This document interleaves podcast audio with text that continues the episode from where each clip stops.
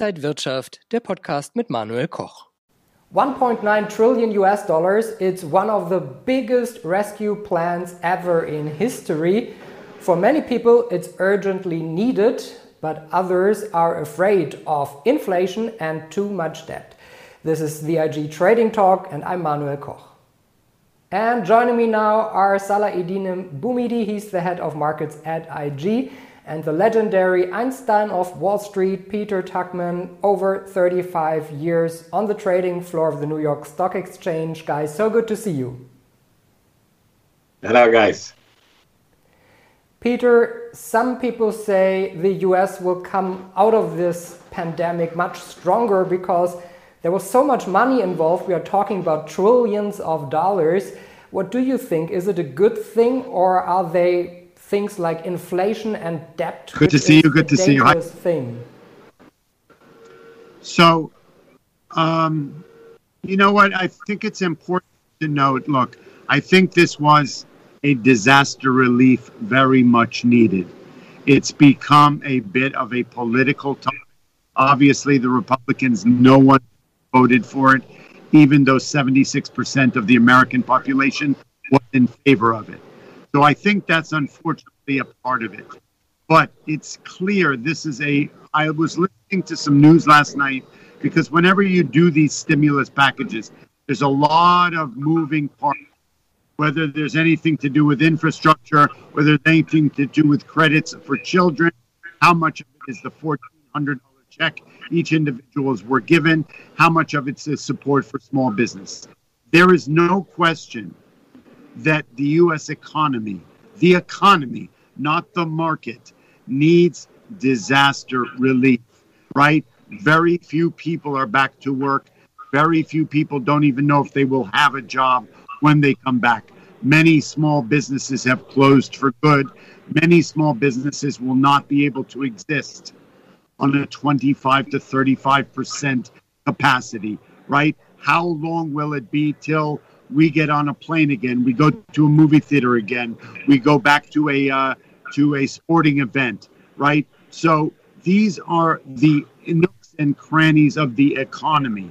So I'm a firm believer that right now we need to put aside the normal economic procedural rules about ref, uh, uh, inflation, reflation, recession, depression.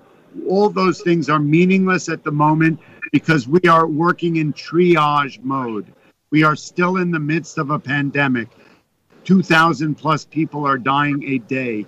We are trying to get the vaccine out so that we can get some semblance of our lives back and restart the economy. So I think right now we need not worry about how we're going to pay for this down the road. And I know that may not be a popular opinion, but I see that even though we're watching the market trading at record highs, it's doing that for a reason not connected to the economy. And I really need the economy in the US.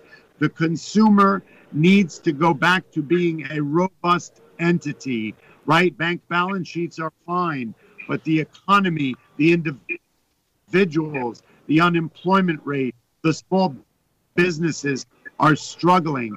That's what this is going to pay for, I hope.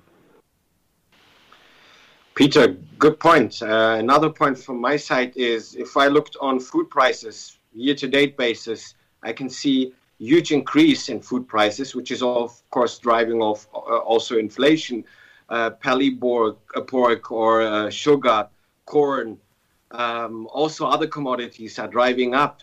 I'm concerned about you know social problems. If, if you look on the world in this time, if food prices are going higher and the government spending is outreaching, so there's no money maybe to subsidize people's food. Could you see if this is going further? Could we see some, yeah, problems, social problems in in the world if, if food prices are still rising? So look, my you know, I mean, I I'm you know I'm not an economist, and I was trying to read up on the real inside story on inflation. And obviously, inflation means raising in commodity prices that we use on a regular basis as a consumer. And that fear is that people will not be able to keep up with that. But let's just be clear about what we've just gone through and are still in the middle of. Is no doubt that there's a limited supply of so many commodities. A lot of these businesses have not been running on smooth. The supplies are at a minimum, right? And we're going to have prices go higher. You know, I think we're going to have to spend our way out of this situation and support the support the economy in every possible way we can. There's no playbook for this, Salah. Yeah. Right? This is not a normal financial crisis right? This is a world global pandemic with businesses and economies that have been shut down for almost a year. We don't know how this is going to play out. We don't know how many more stimulus packages there's going to be. It's clear that commodity prices are going to go up. That's the nature of what's going on. We have not had the, the, the engine of production on so many of these things, commodities per se, their costs, their lack of supply are obviously going to make prices go up. And yes, it's going it's going to be inflationary. But I think we're going to have to spend our way out of it. And I know that may be an immature thought process on my part because I'm not an economist. But right now, it doesn't seem like normal standards of economic policy can be addressed in this situation. I don't see a playbook for this that we've ever had to deal with. What do you, what do you think about it? You're more of an economist than me. Yeah, I mean, I share what, what you're say, saying, like that I see, of course, some, yeah, concern that commodity prices will still go up. I mean, this is, we don't have a chart book, a playbook for that. You're absolutely right. But we have seen in, in history that uh, in those times where we have seen a surge or an increase of food prices, that this brings uncertainty. And my concern is we are still in a pandemic and we never had this time before. And if we get additional increasing food prices, this could be something where I will critically observe the markets. What can happen if can be an impact in the future through this uh, observation, actually. Okay, so I'm understanding what you're saying your fear is social unrest, right? Give me a correct. nod. That's your correct. Correct.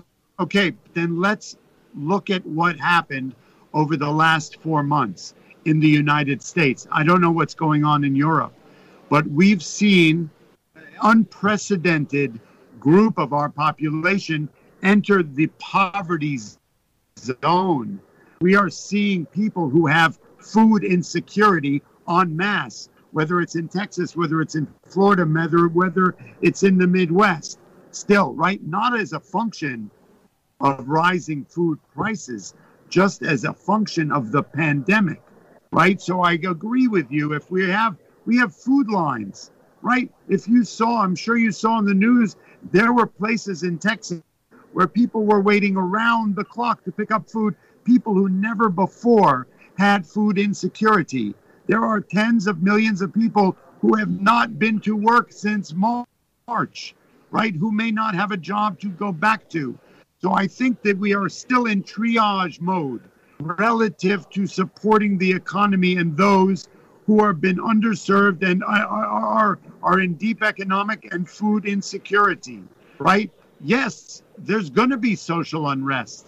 People are going to be pounding on the doors because even when we go back to work, the rollout, the recovery, the reopening story is not going to, by any stretch, be a smooth one, right? We don't know what the future is going to bring. Our president yesterday said, hopefully by July 4th, we'll be able to have a barbecue with our family, but by no means be able to travel in large groups, right? When will the farms start churning again? When will people be start going back to business? This disaster relief may be one of many. As I said, you know, we're going to be printing money for a while. We are going to enter inflationary mode. How is this going to affect the economy? You know better than me what inflation does historically. But as I said once again, I don't think we've ever seen this before. We talked about it over the last year with Manuel. The health crisis mixed with an economic crisis, mixed with a financial crisis, is a playbook we don't have. So while the market has been strong and robust, benefiting the 1%. The majority of population worldwide are still underserved, underbanked, uh, in crisis, unemployed, hungry, food insecure, searching for a vaccine. So, you know, you may be right. We may have not seen the worst of the social implications of what we've lived through for the last year. When the money runs out, when the stimulus stops coming, and people are not coming, or businesses haven't reopened, or they're not back to work, we may see a lot of social unrest. You are probably right. Peter, you know, we don't know how the future will be, but there are some signs of a, kind of a recovery. For example, the airlines are already the airlines are already activating their pilots for the second half of the year. Um, so, do you think that because of quick vaccinations and you guys are doing a much better job than, uh, for example, Germany. Do you see in the second half of the year a quick recovery going back to normal? And does that mean that the stock markets are going even higher? So, once again, we've talked about the bifurcation between the economy and the virus, the volatility, vaccine, and virus. Um, look, I surely believe that the market, once things start to get back to normal, the market will get once again a big surge as you know this is like a, a, a um, slingshot right people have been sheltered in place have been waiting there's obviously a group of the population that has some disposable income once we are given the green light to get back on planes on cruise ships go to a sports arena uh, uh, go to a movie theater again, I think the, the, the market will once again get another surge. My fear is, and I, I have no fear for the market right now. I don't think this is a bubble. I, you know, the market does what it wants to do. It tells us what it thinks of what's going on. You know, the market, incredibly enough, in the light of a complete global economic shutdown, is trading at record highs. We've talked about it, you, the three of us, for a while. And it's doing what it's doing due to stimulus, due to the federal, the appetite of the investment community. It's being bo- boistered up by people with money, in my opinion, right? People who are struggling are not buying the market. So I'm curious how long it will take till the world. I, I was watching last night about, so the U.S. is doing better on the vaccine, no question about it under the new administration. And where our hope is that maybe by Thanksgiving, we'll get some semblance of, of normalcy. Hopefully, the president said in his first uh, press conference that to have family members, but that, as we know, won't be back until 2022. How is that going to view in the world, right? You guys are not firing on all pistons relative to the vaccine. There are countries around the world who don't have access to the vaccine, who are not financially uh, uh, um, healthy enough to support and produce and distribute vaccines. This is a global pandemic. So when will travel be able to be get back to normal? I'm not sure about that. The logistics of herd immunity and vaccinating the world, our president said yesterday, once we've gotten a handle on vaccinating the U.S. population, that we are going to be aggressively trying to help to vaccinate the rest of the world. What a beautiful concept and what a beautiful thought. Surely something that our last president wouldn't be concerned with. So I'm happy about that. How long will it take before the economy gets back and going? I have no idea. Am I confident that the stock market is going to continue to go higher, right? In the light of the light at the end of the tunnel, I surely believe that because it's still trading at great value, high valuations in the light of what's going on and all the obstacles and all the headwinds. Can you imagine once people get the green light to get on a plane again, to take a cruise ship, to go to the casinos, to go to a movie, to go see a football game. Well, this is going to be like a slingshot boom that people are going to just come running out of their house, screaming and yelling, and going and spending money, going to restaurants. And this is going to completely catalyze the economy and the markets and give some re- re- recovery to. So I have I have a positive outlook on the market going forward. I have a positive outlook on the world. I have a less positive outlook on how long it will take for the economy to recover. There is a light at the end of the tunnel. We are in a lot better situation than we were six months ago. I am hoping that the world can get back on uh, on, on good foot. Peter, the German DAX marked a new all-time high this week, while Nasdaq is still yeah continue, continuing his uh, yeah upward uh, yeah movements. We see since mid February, so since last month, uh, in the top Nasdaq lost more than ten percent, but interestingly, for those who are technical analysts who love technical analysis, you've seen that this trend continuation moved forward as we crossed the moving averages from the really short term uh, moving average, like the 20 day moving average, further to the 50. And now we stopped last week on Friday on the 100 moving average, trying to get a new reversal, which is maybe a short term reversal, but I see a really important support line based on moving averages, which is close at 11,800. This is the 200 moving average. So if we continue this trend, I can see in my horizon, in my technical horizon, that the 11,800 is a really important support level, which does not mean directly that NASDAQ is still in a horrible crash situation whenever. It's still a trend, a positive long-term trend. But on short, I can see more downside pressure on the Nasdaq. What do you think? Really? So, you know, it's fascinating to watch the divergence between the Dow and the Nasdaq. It's fascinating to watch. This market is the, the volatility is only, you know, I thought we had seen this of volatility, you and me, over the last year. But I, you know, what we've noticed over the last few weeks when they start hitting the sell button, when we start breaking down below support, and you're talking about the 15, the 50 down to the 200.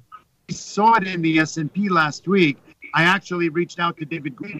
We were trading some of the market, and we were trading the S&P, and uh, I was trying to find where is the support, right? And we had a position on that was a long position, and the market kept going down and down. It was being dragged by the Nasdaq itself, which obviously has, has big exposure within the S&P 500.